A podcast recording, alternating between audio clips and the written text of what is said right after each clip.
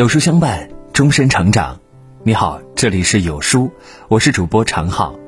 今天要和各位共同分享的这篇文章题目叫做《一起暗杀惨案上热搜》，让我明白了他们隐姓埋名的真相。一起来听。电影《我和我的祖国》里面有这样一幕：张译饰演的原子弹研发人员高远，与自己曾经的恋人在公交上突然相遇。尽管戴着口罩，可他的恋人还是一眼就认出了他。面对那个深爱的、已经阔别三年的女孩，他多想去抱抱她、亲亲她，可是他不能，他只能一直躲闪，一直否认。时光荏苒，等到原子弹成功爆炸的那一天，高远终于可以摘下口罩，与自己曾经的恋人相认。但在拥挤的人群中，高远的身体再也无法承受核辐射的侵蚀，最终慢慢倒了下去。当时的这一幕看哭了很多人，但是也有很多人产生疑惑：高远明明就在自己的爱人面前，为什么不能相认？为什么？当时我也不是很明白，无非就是他的工作比较机密。但是和自己的爱人都不能相认，应该也不至于。我就抱着这种想法，直到在热搜上看到伊朗首席核科学家法赫里扎德遭遇刺杀的新闻，才恍然大悟。伊朗想要研究和制造出尖端武器，而研究尖端武器缺的不是资源和钱，而是人才。真正懂这个的。在全球范围内寥寥无几，而对伊朗来说，就更是稀缺了。如何阻止一个国家研究尖端武器？最简单的办法就是把这个国家的科学家一个个暗杀掉，这样就没人懂这个东西，他们的计划就要推迟几十年。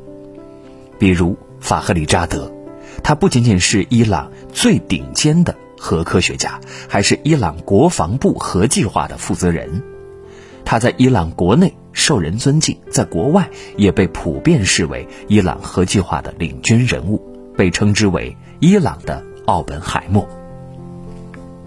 作为首席核科学家，法赫里扎德之前也曾遭遇过几次失败的刺杀，因此伊朗政府格外重视他的安全。他的座驾是伊朗国防部配备的特种安全车辆，周围更是有好几名军方的保镖。而这次针对他的刺杀有多专业，有多凶残呢？刺杀者选择提前埋伏在距离首都德黑兰不到四十公里的郊区。他们先是用一辆皮卡逼停了法赫里扎德的车辆，并且立即引爆了藏在皮卡车所在的木材中的炸药，让法赫里扎德的车辆一起炸飞。相继引爆炸弹的硝烟还未散尽，五名恐怖分子就从另一辆车上冲了下来。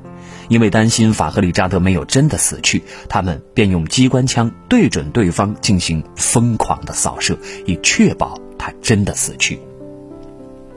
在发现得手之后，刺杀者们又立即引爆了自己载具上的炸药，来毁灭证据。到此为止，这场凶残的刺杀仅仅用时三分钟。这里面真正恐怖的一点是，他们采取的是自杀式袭击，也就是我的命都不要了，也要你死。你想想有多凶残和凶狠。尽管法赫里扎德被立即送往了医院，但他受的伤实在太严重，最终不治身亡。而他的死对伊朗的核事业来说，无疑是一个沉重的打击。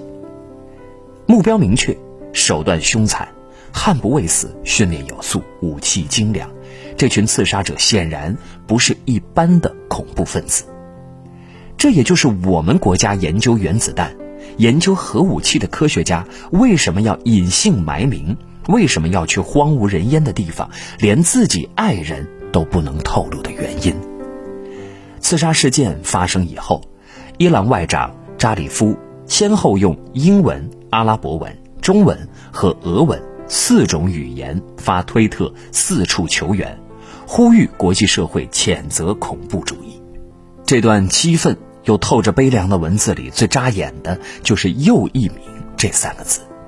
法赫里扎德并不是第一位被刺杀的伊朗核科学家，在过去的十年里，伊朗共有五位核领域的科学家死于非命。比如，2012年，一位研究铀的科学家遭炸弹袭击身亡。在伊朗首都有一座烈士纪念馆，这里面展出了全部被暗杀科学家们的座驾，每一辆车要么。就是被子弹射得千疮百孔，要么就是被炸药炸得体无完肤，用旗帜包裹起来。每一个伊朗国民去参观这座烈士纪念馆的时候，都要落泪。没有办法，他们太弱了，弱到连自己的科学家都保护不了。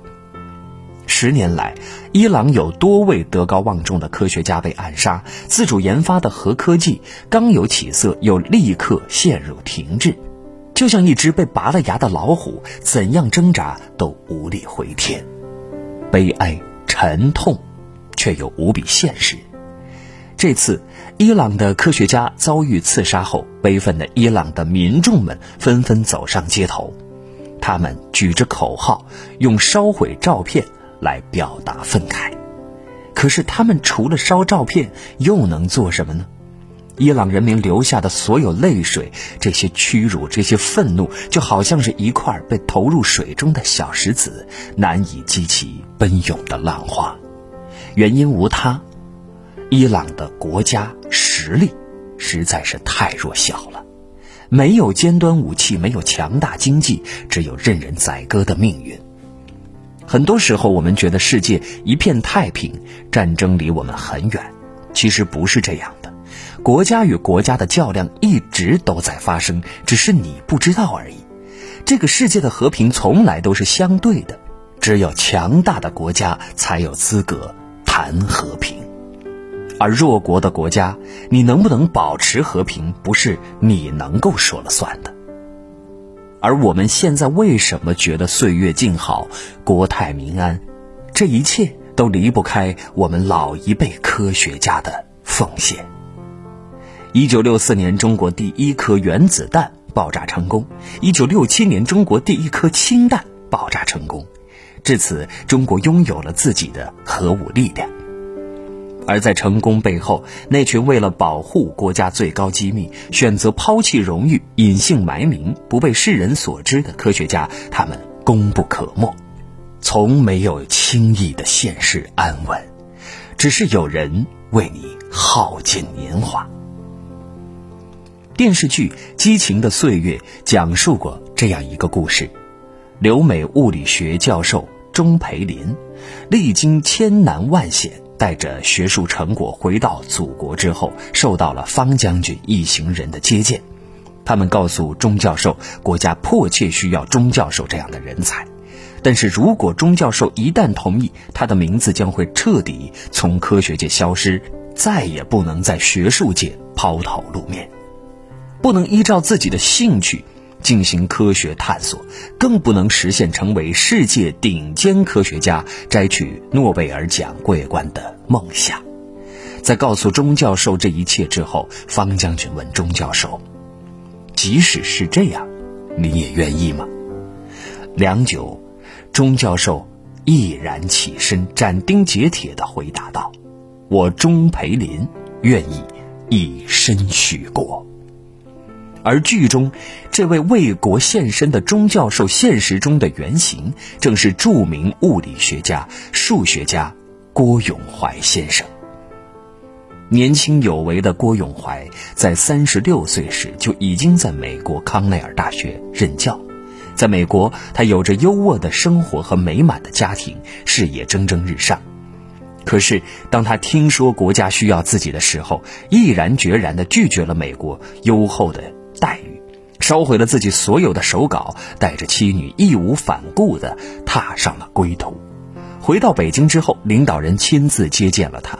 他激动地说：“跟学森等同志相比，我已经回来晚了，只想尽快投入工作。”从此，郭永怀这个熠熠生辉的名字消失在了世界科学界。而海拔三千八百多米的罗布泊基地上，多出了一位满头白发的中年人。那时的基地说不毛之地都是抬举，寸草不生，鸟兽罕至，气温变化无常，冬季最低气温能达到零下四十多度，缺氧，严重缺乏物资的情况也时有发生。就是在这样的艰苦条件之下，郭永怀带领队员们反复试验、撰写方案，甚至不惜自己去帐篷里搅拌炸药。在他任劳任怨的工作下，第一颗原子弹爆炸的最佳方案就这样诞生了。当壮丽的蘑菇云缓缓升起的那天，随着全体工作人员的一片沸腾，郭永怀却累得栽倒在了实验现场。等身体恢复之后，郭永怀依然没有停下自己的脚步。一九六八年的某一天，他发现了一个极为重要的参数，决定连夜动身前往北京，把这个数据带回去。可是，正当飞机即将到达北京机场，距离地面只差四百米的时候，飞机却出现了故障，开始急速下坠。从四百米高空坠落到地面，仅仅不到十秒的时间。而郭永怀却在这短暂的十秒钟，做出了他人生中最后一个，也是最令人动容的决定。他大声喊来身边的警卫员，两人紧紧地抱在一起，把自己的公文包死死地夹在两人的身体之间。随后，飞机坠毁。当搜救队员。从坠毁的机身残骸中找到郭永怀遗体的时候，他们惊人的发现，两具遗体之间那只装着绝密数据的公文包竟然完好无损。为了纪念他，国家把编号为二幺二七九六号的小行星命名为郭永怀星。尽管他的名字曾为了国家机密而消失过，但如今我们望向夜空，郭永怀的名字却正如纪念他的那颗行星一样，闪耀着矢志不渝的光辉。不仅仅是郭永怀，还有很多很多科学家放弃荣誉，隐姓埋名，过着极为艰苦的生活，把自己的一生都奉献给了国家。中国核潜艇之父黄旭华。自从接到研究核潜艇的命令之后，那个年轻有为的黄旭华便一下子神秘消失了，而且这一消失就是三十年。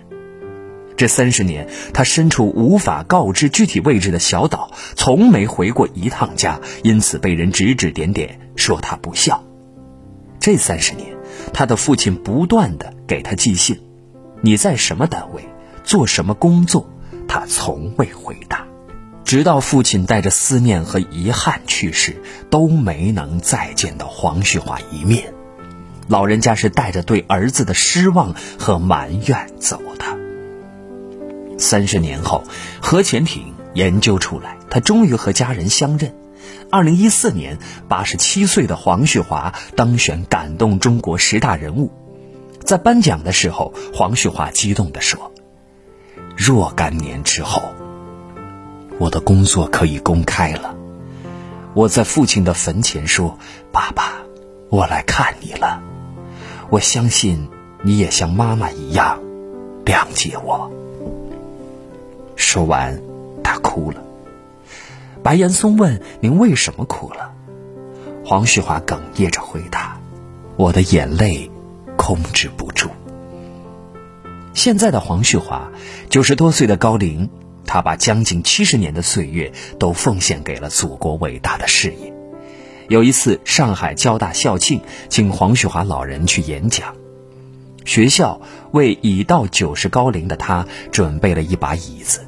黄旭华一上台，毅然推开了椅子，全程站着完成了演讲。全场所有人，无一不为他感。在那个激情燃烧的年代里，还有很多科学家为祖国默默付出。中国氢弹之父于敏，原本他可以靠着自己的科学研究享誉世界，但为了祖国的核武事业，甘愿隐姓埋名三十多年。他的大半生的著作都因为保密原因无法发表。原子弹原料高级工程师王建民，他不顾生命反复试验，经历了两次含有核辐射的爆炸，最终发明了简易炼油法。可是他的一生饱受病痛的折磨。还有钱学森、邓稼先、程开甲，无数个如今我们听来如雷贯耳的名字，都曾在那几十年里选择了把自己的名字从科学界中抹去。你愿意放弃功名利禄，抛弃荣誉吗？愿意。你愿意从家人身边消失，忍受几十年艰苦的生活吗？愿意。你愿意付出所有一切，包括自己的生命，只为一个极为渺茫的任务吗？愿意。为什么？只为我的祖国。小时候在谈及梦想的那些时刻，我们很多人都会不假思索地说出自己想要成为科学家。在孩子们的眼里，科学家似乎是离普通人的生活最远的职业。成为科学家，就好像成为了遗世独立的魔法师一般，充满了神秘感。可当我们长大后，才发现，我们今天的幸福岁月是无数科学家用他们极为惨烈的代价换来的。有了他们的牺牲，我们的国家、我们的军人们才拥有了最尖端的武器、最强大的科技，来得以保全每一个国民的安全。有了他们的存在，我们的嫦娥五号才能够成功发射登陆月球，我们的奋斗者号才能够深潜一万米，探索海底的奥秘。有了他们的存在，我们的外交部才能在澳大利亚总理和媒体的质问声中发出充满底气的回复，而不会像伊朗一样忍气吞声。百年前的巴黎和会，我们用英文和别国交流。换来的却是被瓜分领土的命运，而如今，国力强大的中国已经成长为了让别国用中文喊话的强大存在。世界还是那个弱肉强食的世界，而中国却不是之前的中国。那些前赴后继的科学家，那些隐姓埋名的科学家，早已让中国摆脱任人摆布的命运。他们把学术荣誉抛在脑后，献出全部的热血和青春，只为了点亮那一朵最绚烂也最威严的蘑菇云。有人曾经问黄旭华教授：“祖国是什么？”他这样回答：“列宁说过的，要他一次把血流光，他就一次把血流光。”要他把血一滴一滴慢慢流，他愿意一滴一滴慢慢流。一次流光，很伟大的举动，多少英雄豪杰都是这样。更关键的是，要你一滴一滴慢慢流，你能承受下去吗？国家需要我一天一天慢慢流，那么好，我就一天一天慢慢流。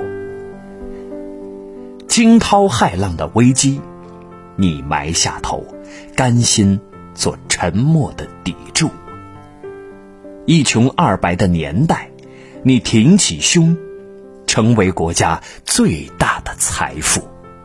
向那些鞠躬尽瘁、前赴后继的科学家们致敬。以上就是今天要和各位共同分享的内容。如果你喜欢，记得在文末点亮再看，跟我们留言互动。另外，长按扫描文末二维码，在有书公众号菜单免费领取五十二本好书，每天有主播读给您听；或者下载有书 App，海量必读好书免费畅听，还会空降大咖免费直播，更多精品内容等您随心挑选。明天同一时间，我们不见不散。